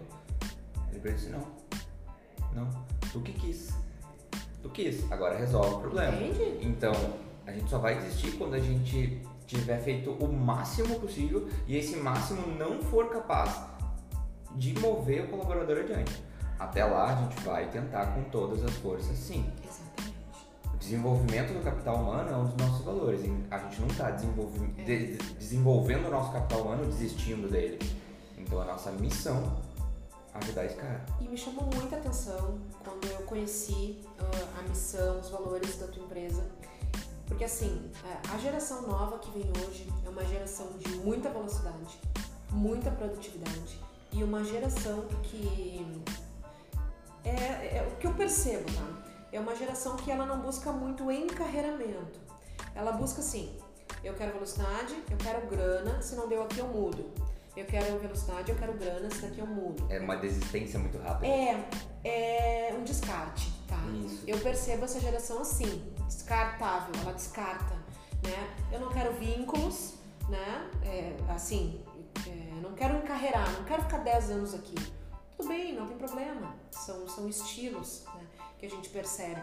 E, e quando eu conheci a tua proposta, eu vi uma coisa muito diferente, que é assim, tudo bem, se tu entende que, que é assim que tu quer fazer, mas aqui, se tu quiser ficar, a gente vai cuidar de ti.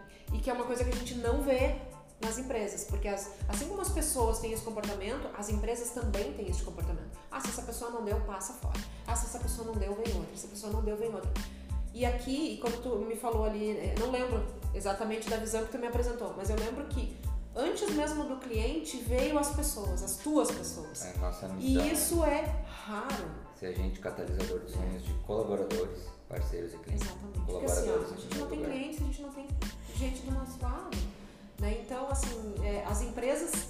é, foi, uma, é, foi uma das primeiras empresas que eu vi, assim, uma empresa jovem como a tua, uma empresa com pé na bola como a tua em relação à velocidade e da- do que tu me contou, mas preocupada com gente. Porque normalmente, como tem muita gente com esse perfil do descarte, eu também ser uma empresa do descarte. E não dá.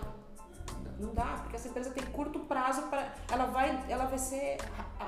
o caminho dela é rápido, a vida dela vai ser curta. Né? Então, assim, parabéns, eu achei muito legal. Obrigado. Eu acho que isso é, foi o que me marcou mais, assim. Não é De- fácil, é bem desafiador. Mas eu assumi esse compromisso e é o, o, o que tá me fazendo buscar formas de melhorar, o, seja o resultado, seja o desenvolvimento, seja a liderança, seja a estruturação da empresa para cada vez dar mais oportunidade de crescimento para quem está aqui dentro. Eu sei que não é fácil, e a gente vai voltar lá naqueles primeiros livros lá de liderança que a gente lia, né? Que dizia assim que é, a gente está aqui para desenvolver as pessoas, a gente está aqui para cuidar das pessoas. E aquela máxima, né? As pessoas fazem por ti e para ti, se tu estiver com elas. Então, assim, não dá para descartar as pessoas. Né? Com A gente não vai ter. E o nosso exército, o nosso time, como que a gente faz? Se a gente não cuida dele. Uma das coisas que mais me marcou quando eu estava estudando administração era foi uma frasezinha na ponta de uma, de uma folha de prova que eu tinha do meu curso. E aí na, na frase, nunca vou esquecer, a professora Doris colocou aquela frase. A frase era a seguinte, "Ah, não existe processo sem pessoas. Bom processo, pessoas. E aquilo ali me marcou tanto, porque eu comecei a entender sempre quando tinha qualquer problema aqui dentro da empresa, o problema não é no processo, é na comunicação, Uhum. são nas pessoas, porque elas não estão conseguindo executar aquilo, porque aquilo não está claro o suficiente para elas, ou porque aquilo não está sendo eficiente para elas. É. Então, não é só o processo, É verdade. são as pessoas por trás do processo. É verdade. Então, desenvolver bons processos para as pessoas trabalharem bem com aquilo, não só um negócio maçante. E como é importante também um feedback, né, para as pessoas. E como é importante criar momentos para isso várias vezes, né? A gente não pode deixar as pessoas se surpreenderem quando a gente diz, pá, olha só, acho que a nossa relação comercial terminou. Mas sim ela ter tido pelo menos conversas contigo que tu sinalizou para ela de que, olha, a rota não é essa. Ah, mas eu sou assim. Não, beleza, eu respeito que tu és assim, mas aqui na empresa nós temos um viés para este lado. Não preciso da tua habilidade comigo para esse lado. Vamos junto. Ah, não quero. Poxa, certeza. Aí sim, ok? Agora tu chegar e desligar pessoas sem uma conversa, sabe? Que nem aquilo que a gente estava falando, a questão da transparência. É difícil ter conversas difíceis. É horrível. A gente não quer. A gente não quer. Ah, teve uma época em que a gente. Olha só, né? Como é, é difícil mesmo, assim. Teve um período em que a gente estava com uma grande maioria das pessoas, logo que se instalou a pandemia, quando começou a voltar agora, né? Saiu da bandeira vermelha e tal, e aí o trânsito começou a ficar bem intenso. E aí a gente estava com as pessoas chegando, todo mundo num horário diferente do horário que deveria chegar. Eu acho que eu me bati uns 15 dias pra dizer pro meu time, gente, não dá pra chegar atrasado. Aí tu até vai rir, né? Tu vai dizer, nossa, mas isso é tão fácil de dizer. Não é? Porque isso é uma conversa difícil. Tu tem que chegar e dizer, gente, olha só. É que eu fico é, com vergonha de dizer pra pessoa que ela tá se atrasando todo dia. Mas aí é aquilo que eu te falei, e é que eu também me incluo. Eu estava fugindo da minha responsabilidade. Eu tenho que falar sobre isso. E é um dilema. Aí tu fica, ai meu Deus, eu tenho que falar que a pessoa tá chegando atrasada, mas é uma pessoa tão legal pra mim. Ela faz tudo bem certinho. Ai, mas isso aí é uma, é uma premissa da instituição, né? Eu não posso, é meu dever. Aí tu fica, e fica, e fica. E no outro dia, não, mas amanhã ela vai chegar no daí vai estar resolvido, não vou mais falar. Aí quando ia chegar ela quase 9 horas, meu Deus do céu, eu vou ter que falar. Aí teve um dia que eu tava bem nervosa, assim, mas eu tive que chamar eles e falar, gente, olha só. E pensei mil vezes como que eu ia dizer, né? Gente, olha só, assim, né? Nosso horário, agora eu sei, a pandemia tá passando, um pouco tá melhorando um pouco, então assim, acho que o trânsito tá um pouco intenso me incluo nisso também. Então, assim, quem sabe dar uma olhadinha de sair um pouquinho, 10, minutinhos antes de casa todo mundo, porque não posso abrir agência aqui sozinha aqui dentro, né? Aí eles se olharam, assim, daí eu falei, e se atrasar, zero de problema, mas me avisa. Diz assim, ó, não vou chegar no horário. Mas ele, o time aceitou tão bem que nunca mais aconteceu e, e o meu medo é que ficassem chateados comigo ah, nossa, a gente adora ela e tal. Então a gente também pensa assim, a gente às vezes foge de algumas coisas porque a gente quer ser querido, A gente sabe? não quer ser desagradável. A gente não quer ser desagradável, a gente quer ser o queridão e tal, e assim, ó, não dá. Não dá. Porque daí respinga em produtividade. A gente acha que não fazendo isso e deixando essas pequenas coisas sem ajuste, quando vê essas pequenas coisas, começam a refletir em outras que até produtividade, tá? Ah, se eu, eu chego atrasada, ela não fala. Não fiz meu almoço, ela não fala. Eu não avisei que eu não venho, ela não fala. Então, se eu não entregar a venda, não fala. Entende? É, é, e assim, e às vezes tem outras conversas muito difíceis de se ter, principalmente sobre a questão comportamental, que tu precisa te preparar para isso, tu precisa ter fatos para uma conversa difícil, né? Uma conversa difícil. Ele precisa ser estruturado. Ele precisa ser estruturado, precisa de exemplo. Tu não pode ficar dizendo assim porque eu acho, porque eu vi, porque eu sei, porque eu sinto. O que tu acha, o que tu sente, tá pouco me lixando. A pessoa que está recebendo tá pouco se lixando. Ela vai pessoalizar cada vez mais ainda. E às vezes é por tua causa que ela tá assim. Né? A gente não sabe. Então tem que estruturar e dizer, poxa, né? É, aconteceram umas situações que eu gostaria de te colocar. Não são verdades absolutas. Nada do que a gente falar aqui é uma verdade só minha ou só tua. Né? Eu queria que essa conversa fosse um papo, mas assim, preciso compartilhar algumas coisas contigo para te escutar sobre o que aconteceu. Né? Eu acho que, acho que esse é o caminho. Né? Isso que tu citou agora há pouco do chegar atrasado e não cobrar a pontualidade reflete outras coisas. Tem um livro que é, acho que é Ponto da Virada. Acho que é que ele fala das janelas quebradas. Uh, o estudo de pegar um carro, colocaram ele intacto num lugar e deixaram ele lá X tempo. E pegaram um outro carro, deixaram em outro, uh, no mesmo ponto da cidade, mas ele já com janela quebrada, um pouco depredado, e aquele carro foi destruído. Por quê? Porque se ele já estava, uh, digamos assim, ruim, já estava quebrado, já estava uh, depredado, não tem problema quebrar mais um pouco. Não tem problema fazer mais um erro. Então, se tá com o ambiente sujo, não tem problema eu sujar mais um pouco. Já tá sujo. E se eu já tô chegando atrasado e ninguém tá me cobrando, ah, tudo bem eu entregar esse relatório atrasado. Se eu tô chegando atrasado e ninguém tá me cobrando, Exatamente. tudo bem eu fazer descaso com esse cliente. É, e isso eu falo, falo numa esfera CLT, tá? Numa esfera CLT tu tem esses pontos. Porque tu precisa do registro do ponto na entrada, no almoço, na saída. Isso pode ser uma trabalhista, se isso não acontece. Tu é responsável por isso. E ok, assuma, líder, tu é responsável por isso. Agora, quando eu tô numa esfera de home office, ou quando eu tô numa esfera de, uma, de um ambiente onde a maioria do pessoal é autônomo, eu tenho outras coisas para administrar. Não é essa questão do, do ponto, mas sim de saber é, aí que tá, né? O ponto, assim, de conseguir calibrar para que essa pessoa consiga otimizar aquele tempo que ela tá contigo. Então não precisa ser das 8h30 às 18 mas se ela tá aqui das 9 às 11 que seja 200% produtiva. Eu acho que esse é o ponto, né? Eu conheço um pouco desse ambiente mais solto, assim, é. que eu acho muito legal. E o que a gente tem feito justamente para fazer esses 200% das 9 às 11, ou seja, o horário que for, é justamente entender o funcionamento de cada um aqui dentro, Exato. como cada um opera melhor é. e dar as ferramentas para aquela pessoa otimizar o trabalho dela. Exatamente. Porque todo mundo tem vida, todo mundo tem vida fora do trabalho, mas o trabalho, é. sem dúvida nenhuma, é responsável por, sei lá, 40% do tempo é. da pessoa na, é. na vida, 30%. Então a gente pode usar esse trabalho de forma mais inteligente. Certamente. Se a gente souber no que, que eu sou bom e usar isso a meu favor. Exato. Se eu souber no que, que a Tati é boa e usar isso a favor dela. Então a gente tem buscado formas de entender o funcionamento de cada um aqui dentro e como otimizar isso, seja dos líderes, seja dos corretores, seja do, de todo o grupo administrativo que a gente tem aqui dentro, para justamente tirar o melhor de cada um. Porque tem duas opções, você pode trabalhar 5 horas produzindo X ou tu pode trabalhar 4 horas produzindo 2X. Exatamente. O que, que tu prefere? Pô, eu prefiro trabalhar uma hora menos que produzindo mais. são escolhas. Dentro dessas escolhas vão existir algumas ferramentas para te otimizar o seu trabalho ou não. Cabe a, a, ao líder enxergar isso e dar a ferramenta para a pessoa. É verdade. Para isso que existe o líder, para dar direção. Pra dar direção. E isso é nato, tá? Isso já. Isso eu conheço teu trabalho há pouco tempo, mas isso já transcende, assim, a gente já percebe isso em vocês, entendeu? A gente percebe no teu time, a gente conversa, a gente vê as coisas que tu traz, tenho acompanhado vocês no Instagram também, a gente vê que é bastante inovador, bastante diferente, bastante ousado. A gente vê que é bastante ousado o tema. Mas assim, eu acho que, como eu te disse, conheço pouco desse ambiente mais solto e estou experimentando conhecer mais através do que eu tenho observado lá eh, no Instagram de vocês. E muito bacana, assim. Então, como eu vou te dizer assim, é, transcende já o recado, entendeu? Não é uma coisa só de vocês, isso já tá, já tá aparecendo pra mais gente. bom, isso é muito bom. legal, isso é muito bacana. Que bom. E aí, pessoal que tá ouvindo que não nos segue ainda no Instagram, é só seguir arroba corretores de alta performance, a gente disponibiliza bastante conteúdo lá. É uma forma da gente ensinar o nosso time através de uma rede social onde todo o time está presente todos os dias.